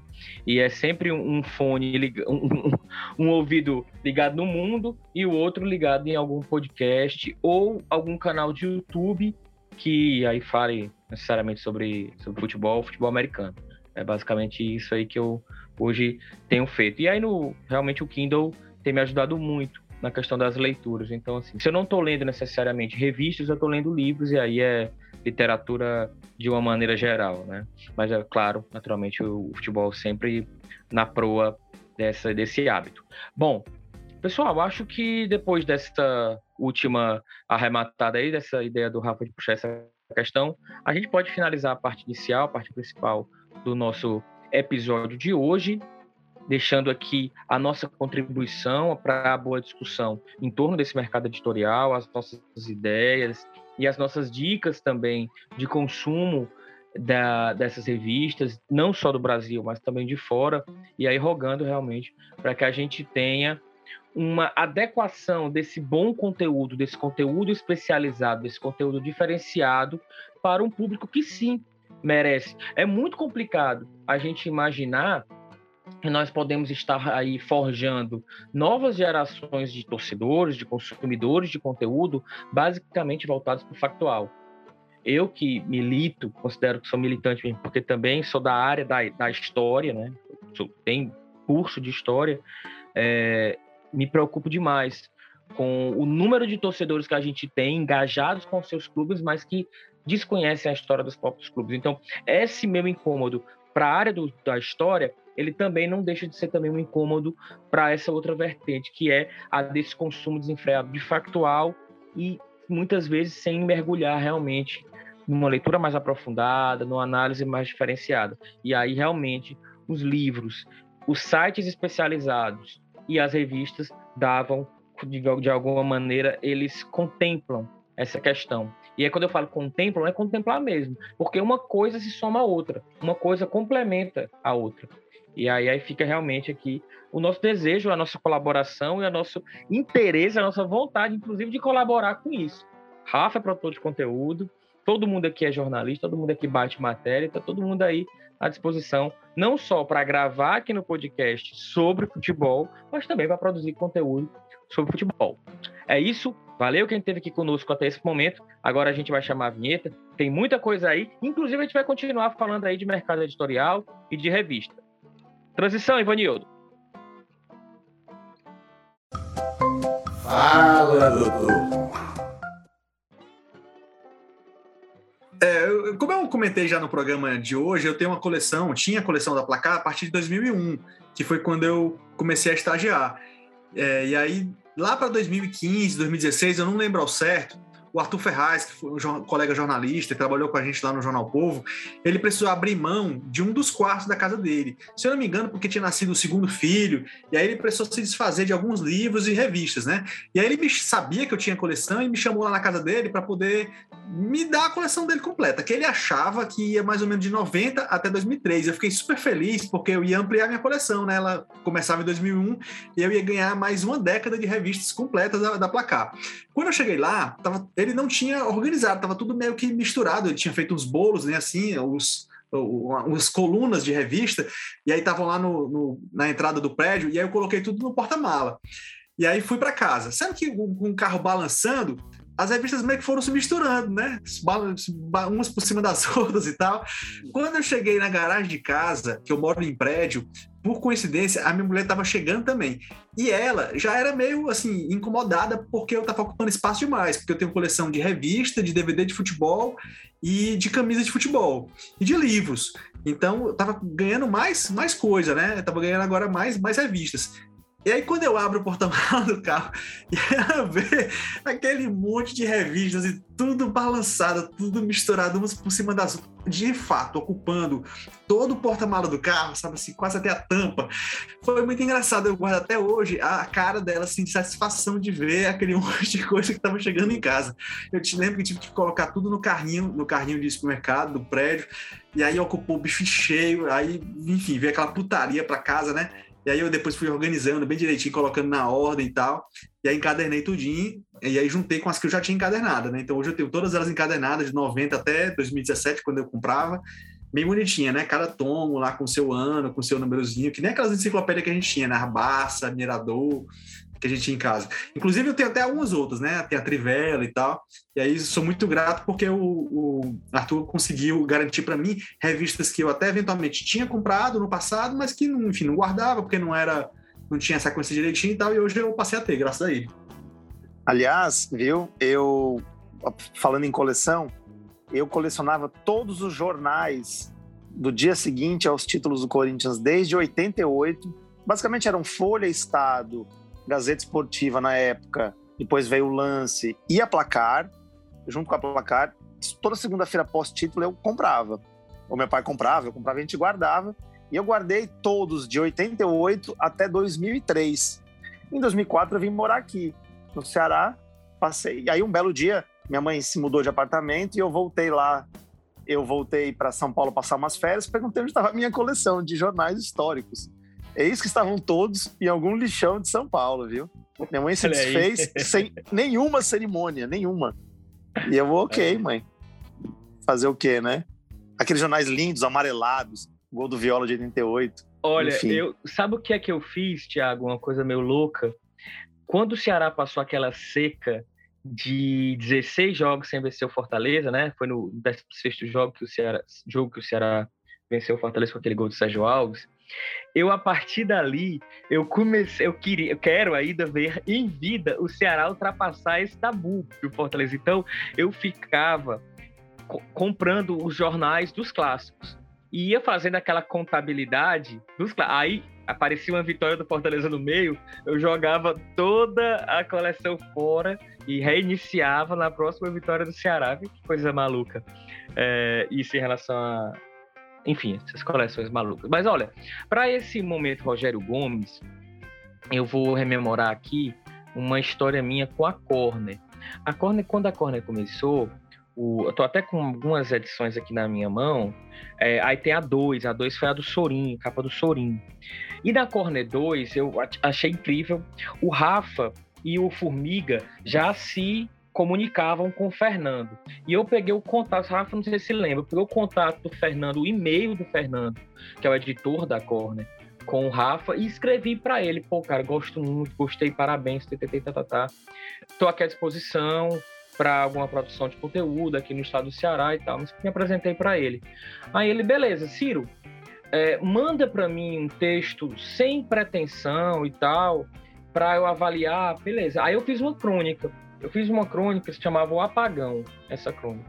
Era a história do, da Copa de 50, que o Brasil perdia a Copa em casa de goleada, naturalmente era depois de 2014. Então, perdia a Copa em casa de goleada por 7 a 1 e o técnico da seleção que tinha feito toda aquela história de, de do Brasil ganhar, só que atribuía a derrota em 50 a um apagão, que é uma referência ao fato do Brasil ter sofrido um apagão na esse termo ter sido usado quando o Brasil perdeu de 7 a 1 da Alemanha na Copa de 2014. E eu mandei o texto Fernando, Fernando gostou, só que por essas questões de descontinuidade da Corner, acabou que demorou a sair a edição, e era um texto muito longo, mais longo até do que os que eles estavam acostumados, era uma crônica, que eles estavam acostumados a publicar, acabou que foi ficando, ele não publicou, e ele ficou inédito, apareceu um, um festival de literatura, eu inscrevi, precisava ser inédito, não podia ter sido publicado em site, em, em canto algum. E aí apareceu um festival de literatura da Unifor, eu inscrevi e aí eu venci. Eu participei da, da publicação final. Venci, não. Estive entre os que tiveram trabalho publicado. Foi feito um livro e tal, e eu acabei publicando. Então, quando o Fernando veio falar comigo, eu disse, cara, é o seguinte, o material não é mais inédito, porque você demorou a publicar, eu inscrevi ele aqui num, num, num prêmio e acabou sendo contemplado. Aí, pronto, acabei não publicando na, na Corner, porque ficou um esperando pelo outro, outro esperando pelo um, e aí acabei escrevendo ele lá, esse texto, e, e participando dessa, dessa exibição final. Em relação a placar, também, só falar nisso, me, me veio aqui, me incomodava muito na placar, todo mês eu mandava várias, várias, várias, várias sugestões de pauta para o editor avaliar qual, se ele ia topar algum, porque era repórter do Brasil todo tentando entrar ali na placar, não era tão simples. E às vezes eu, primeiro, gostei quando ele começou a ganhar confiança e ele me pautava coisa que vinha na cabeça dele, não necessariamente as que eu sugeria, mas me incomodava porque as que eu sugeria, sempre as que iam na rabeira, eram as que eles gostavam. E as que eu achava bacanas, de que eu botava logo no início, acabava num, nunca, nunca emplacava que eram as menos ligadas ao futebol cearense. Queria fazer coisas mais nacionais e tal, ou internacionais. E aí, nessa, nessa pegada, teve uma que eu gostei muito, que deu um trabalho danado, foi naquela sessão que tinha, que era O Mundo é uma Bola, ou seja, que já falava de futebol internacional, eu analisei os seis jogos da Holanda de 74 na íntegra e fiz o scout na mão de todos os seis jogos da Holanda, para ver se realmente era um rolo compressor. Aí deu um trabalho danado. Todos esses seis jogos estão no YouTube, então se você tiver paciência, você vai conseguindo cronometrar e organizar tudo. E eu acabei fazendo essa matéria. Então, dessa leva de materiais que eu publiquei na Placar, essa foi a, digamos assim, não necessariamente foi, claro, não foi a que contou a melhor história de vida, coisa do gênero, mas foi uma que me marcou por ter sido diferenciada, ter dado um baita de um trabalho também. Como é, Ciro? Você fez o scout de seis jogos, você assistiu seis jogos inteiros. Da Holanda, é, da Copa de 74. Vendo analisando chute a gol, desarme, é. todo o scout. Posse de bola. Uhum, tempo de Pelo bola rolando. De Deus. Curiosidade aí, Ciro. Chuta aí pra gente mais ou menos quanto, quantos caracteres foi o texto e quanto que eles pagaram por essa apuração. Que envolveu o quê? 6 vezes 90, quantos minutos? Sou péssimo de conta. Mais de 500 minutos, né? Então é, é hora pra caralho, né? Deu quanto? É, Rafa, mas tinha, mas tinha textos curtos também, que era o mesmo preço, e não levava muito tempo para eu fazer, né? Eu vou te Sim. falar, tudo da placa, todas as minhas produções eu tenho salvo no meu e-mail. Então eu vou encontrar, vou ver quantos centímetros tem e volto daqui a pouco. Mas vai falando aí. Pode ser que eu procure nesse mesmo tempo. Só para é, isso aí, eu perguntei, né? Só para ficar claro o, o envolvimento do repórter, né?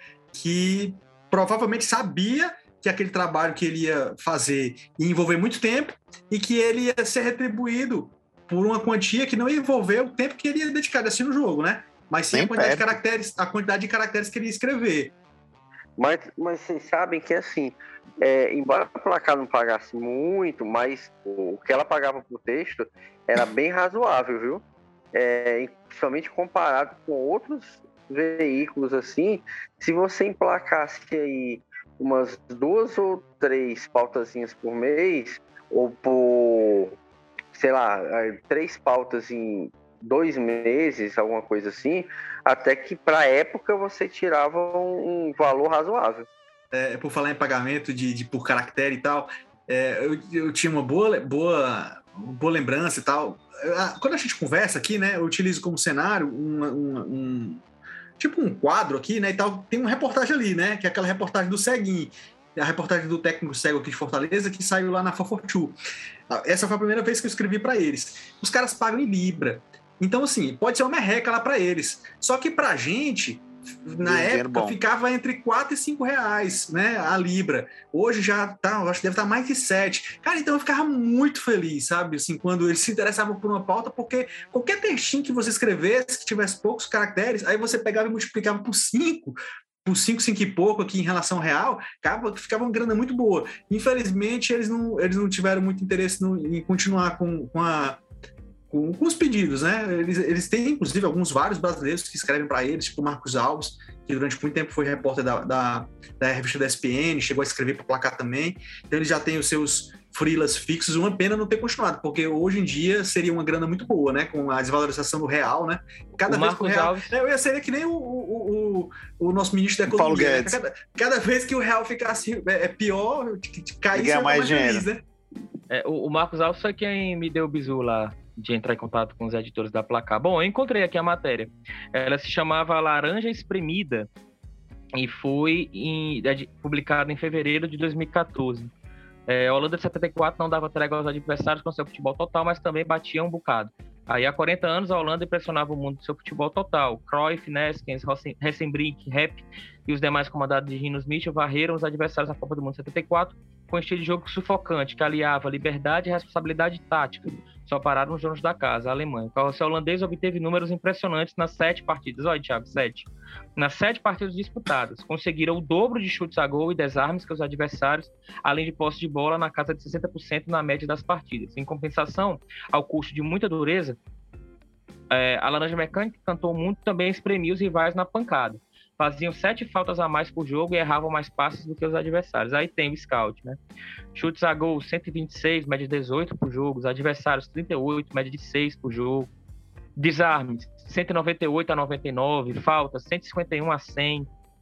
Escanteios 45 a 22, passos errados 192 a 187, impedimentos 25 a 38, ou seja, menos impedimentos, um campo mais curto, né? Eles atacavam em bloco e posse de bola 60,4 a 39,6. Essa, essa edição entrou também uma, uma matéria que eu nem lembrava. Foi o cara que inventou, um Sérgio Pano, que inventou a pastilha, que é aquela bolinha achatada do futebol de botão. É, qual é o nome dele? O Sérgio Pano, 67 anos, Antônio Oliveira. Ele que aposentou o botão de camisa e criou aquela pastilhazinha para os jogos de futebol de botão. Eu não lembrava que tinha feito essa matéria. Aliás, a, a, o jogo de 74 Brasil e Holanda, da Laranja Mecânica, foi um dos jogos mais violentos da história das Copas. Se você buscar, tem vários vídeos de muitas entradas. Teve cotovelada, teve Luiz Pereira expulso, falta feia. É, a Holanda era, era um time massa, mas batia bem mesmo. Batia bem, batia bem, batia bem. Bom, agora vamos para as nossas dicas, né? Nosso momento aí de indicações culturais.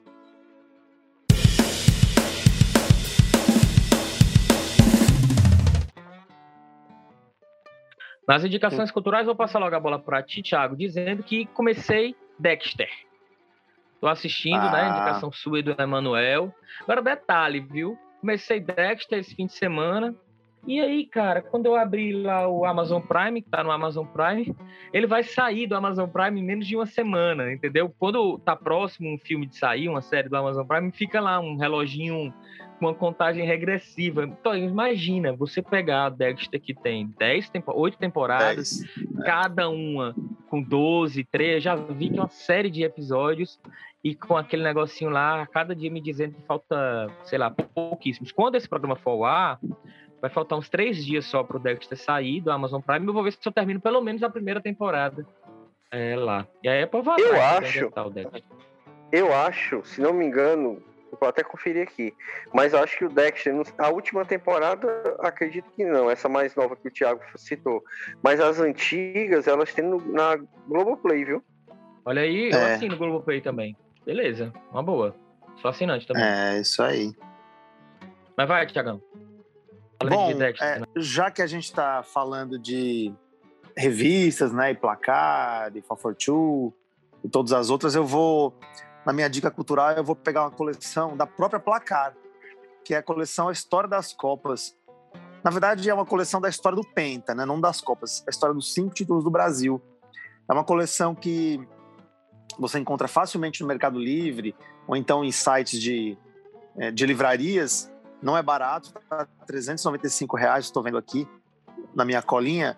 Mas são cinco DVDs com as revistas com as, com as histórias do, do, dos cinco títulos mundiais da seleção e os filmes oficiais. Então você tem lá o DVD com o filme oficial da Copa de 58, da Copa de 62, 70, 94, 2002. Então, que é uma, é uma produção da Placar em parceria com, enfim, com a FIFA, tem, tem, tem lá os, filmes oficiais. É, Para quem curte guardar algumas relíquias em casa, vale a pena adquirir. Assim, 400 pau não é barato, né? Mas se você quer ter um, um arquivo da história das Copas, esse ano de Copa do Mundo, é legal. Eu acho que eu já vi todos. Eu não tenho certeza, eu vi com certeza 58, 70, 94, 2002. Eu não lembro do filme de, dois, de 62. Vou resgatar aqui na minha memória. Vale a pena. Tiago, que a Placar, ela em 2010, na Copa de 2010, eles lançaram a, uma coleção que era tipo um box bem bonitinho, sabe, assim, preto, e aí tinha cada DVD com a, o filme oficial de cada Copa do Mundo, até a Copa de 2006. E aí eles lançaram em 2010, muito bonito mesmo, sabe, assim, eu, não lembro até quantas Copas eram naquela época, eu acho que já era um pouco mais de 10, né? E, é. e foi vendido em banca de revista, eu lembro que comprei naquela banca que tinha do lado do Jornal Povo, e aí você vê que, inclusive, depois... Também comprei, deu um trabalho danado, tinha que comprar uma por uma. É, eu, eu, Verdade eu comprei, comprei a coleção toda, tenho ela guardadinha até hoje e tal. E interessante é que depois da Copa de 2010, a própria cultura mesmo da FIFA de lançar o filme oficial meio que se perdeu. Teve um filme é. oficial em 2010, que na verdade ele foi lançado em Blu-ray, que inclusive até foi 3D, mas bem mais curto que os outros, já não tão bom. O de 2014 foi feito, não foi lançado, então se você pode procurar no Google, você vai conseguir encontrar um, alguma referência para achar essa versão. E de 2018 nem foi feito. Para você ver como. Uma pena, a, né? Uma pena, se perdeu. Era uma coisa muito legal, né? Os filmes eram. Alguns não, traziam quase todos os gols, aí depois que começou a ter seleção demais, eles passaram a contar um roteiro. Né, é. da, daqueles que iam avançando, então algumas coisas eram esquecidas, até chegar no ponto que em 2010 não tinha nem metade dos jogos sendo exibidos dentro do filme. É uma pena, porque é a história que se perde, né, de uma certa forma. Eu vou aproveitar aqui que eu estava falando, vou emendar aqui com a, com a minha dica. A gente falou hoje tanto de velharia, e aí eu vou falar de um documentário que fala de mais uma velharia que essa aí sim realmente é, foi completamente extinta, que é o filme Cine Magia, que ele está é, disponível no Prime Video e é um documentário brasileiro que conta a história das videolocadoras. Né, e, e, como foi o mercado das videolocadoras, isso focado no mercado de São Paulo, né, que o Thiago deve ter acompanhado muito bem, na infância e na adolescência. Então, o surgimento desse, desse negócio, as primeiras empresas que trabalhavam nisso, e aí mostrando conversa com, com empresários, com familiares, com, com, jornalistas, com críticos de cinema, é bem interessante. E assim, apesar de falar especificamente de uma cidade, a, a, tudo aquilo que aconteceu em São Paulo aconteceu nas outras capitais do país talvez com um pouquinho mais de, de, atraso, né? Provavelmente aquilo que em São Paulo já chegou no final dos anos 70, início dos anos 80, talvez aqui tenha sido alguns anos depois, talvez de 80 para 90, mas provavelmente foi a mesma experiência, não só dos, dos clientes, dos apaixonados, aqueles que passaram a comprar para poder também ter em casa, né? não só alugar os filmes que, que, que se alugavam nas locadoras. E, infelizmente, foi uma indústria que acabou não conseguindo sobreviver aos streams e a possibilidade de a pessoa conseguir ver tudo aquilo, né, pagando um valor fixo e aí tendo acesso a todos os filmes em casa. Lembrando, inclusive, que é, esse negócio, né, o Netflix, ele surgiu a partir é, de também de é, empresários que já investiam naquele negócio locadora e aí acabaram tendo o, o, a ideia, né, a luz de que poderia avançar, né? De a pessoa conseguir receber o, o, conteúdo em casa sem precisar se deslocar, né? Inicialmente, primeiro pelo correio, recebendo o conteúdo, né? Recebendo a fita, depois recebendo DVD, e aí até chegar num ponto em que a tecnologia permitisse que a pessoa pudesse assistir mesmo pelo próprio, pela própria plataforma, né? Pelo computador, enfim, depois pela televisão. É bem legal. Esse é, filme está disponível no Prime, Prime Video, tá? Inclusive, nós quatro aqui provavelmente passamos muitas sextas-feiras à noite na Distrivídeo, né? Procurando filme para passar o fim de semana assistindo com as respectivas namoradas ou esposas, ou não sei, ex. Rapaz, você é. falando de sexta-noite aí. É, inclusive, assim, boa parte da minha coleção de, de, Eu tenho uma coleção de filmes de futebol. Entendedores entenderão, sexta-noite. E boa parte da minha coleção de filmes de futebol eu peguei de locadora falida, hum. né? locadora tava falindo, aí eu ia lá, pegava uns DVD, comprava e tal, a preço de aluguel. E aí ia, ia montando. Hoje a minha, loca, minha locadora né, de DVD de futebol é toda baseada em locadoras que faliram. Eu, eu comprei meus filmes da FIFA, da história das Copas, assim, viu? A Distrivídeo, quando eu morava ali no Joaquim Tava, a Distrivídeo da Joaquim Tava tava fechando. E os caras, eu lembro que eu comprei cada DVD duplo, com vários extras, assim, tipo a 3 reais, uma coisa assim. De graça, né? Bob, antes da sua dica, Dexter está realmente no Globoplay. Bob salvou. Você tirou uma pressão Pronto. danada de mim aí e me poupou algumas, algumas horas de sono nos próximos dias. Pronto. É, é, vou aproveitar aqui o embalo e vou sugerir também, dentro da temática, dentro da nossa temática de hoje, que é um livro da Placar, daqueles bem humorados, mas que vale a pena ler pra caramba, é do Sérgio Xavier Filho, né? Tô olhando aqui, inclusive, vou dar a dica da Amazon, tá? .com.br, você tem lá, tá ali por R$24,90, então é, é, é um preço bem acessível. É o 17 grandes polêmicas do futebol brasileiro, versão para boteco, né? E aí, é, de cara logo, eu já vou fazer uma referência ao nosso programa anterior, que é uma das polêmicas que eles listam logo na capa do livro é se o Neymar é o segundo depois do Pelé. E aí eles citam Tite é maior do que Tele, uh, títulos nacionais podem ser unificados, Corinthians ganhou 2005 na mão grande, enfim, é, quem é o jogador mais odiado do Brasil? Uma série de polêmicas que poderiam ser vazias, mas que numa boa conversa de bar valem muito a pena ser discutidas. E o livro traz exatamente esse viés, né? Então dá para encontrar, é da Placar, né? Assinado pelo Sérgio Xavier Filho, como eu falei, e é leitura recomendadíssima para quem é viciado por futebol. Beleza, Bob. Bom, para finalizar, deixar claro aqui que vocês perceberam, Emanuel não está conosco, né?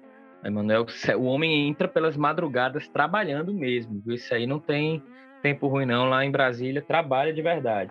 E aí, Rafa, é, antes de eu dar minha dica, só ver aqui, também tem umas coleções, como o Rafa falou, né, encadernadas de revistas, eu vi a FUT, que é a revista do Lance, que eu não sei se a gente falou no episódio de hoje, mas a FUT também foi uma revista que teve uma vida útil aí, talvez até similar da Trivela, três, quatro anos de publicações recorrentes, né, Rafa?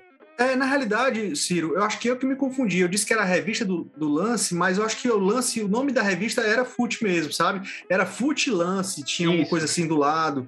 O uhum. nome da revista que era Fute mesmo, que era diferente. Isso, tá, isso, justamente. Bom, mas a minha, tá aí a Fute também, né? Outras, uma menção aqui honrosa, rapidinho as publicações dos três clubes da capital cearense, principais clubes da capital cearense. O Ceará tem a 1914, o Fortaleza tem revistas históricas muito raras, que é a Super Leão, a Leão 70 e a Gigante Tricolor dos anos 70 e 80, isso aí tudo com o, a cara do Silvio Carlos, que é o papa do marketing por trás disso, e a Expresso Coral, que é a revista também do Ferroviário, que é na linha desse material especial que o Thiago sugeriu aí da, da história das Copas são é, folhetos, como é que chama aquilo ali? Tipo brochuras, né? Mas mais curtinho, assim, material muito bacana, bem, bem diferenciado esse do ferroviário, sabe? O pessoal do ferroviário, para cultuar a história, é fantástico. É, gosto demais aí da, da produção deles, no geral. Então fica também essa dica daí das revistas é, que me veio aqui à mente, revistas que eu estou vendo aqui, a 1914 na minha mão, Estou aqui com a número 10 aqui, que é com a capa do Ricardinho, mostrei pessoal na gravação. E a outra dica também é o terminei esses dias o podcast sobre o Maradona, que é exclusivo para o Spotify, que conta a história aí da morte do Maradona, a, a investigação. E aí, gente, gostei demais. Juca Kifuri está muito bem nesse material. Ele não vinha bem em outros podcasts que eu acompanhava, aqueles do UOL. E esse do Maradona, ele está sensacional, com um tom correto, conduzindo e falando um pouquinho a opinião dele também. Realmente nas pinceladas ideais. Quem tem Spotify pode acompanhar esse material. A gente vai dando tchau aqui para o Rafa, para o Cafas, para o Bob, para o Ivanildo também, agradecendo você que esteve conosco nesse programa. Obrigado demais pela companhia. Próxima sexta tem mais conteúdo aqui no seu feed. Compartilha, segue a gente, dá um like aí e até a próxima. Tchau.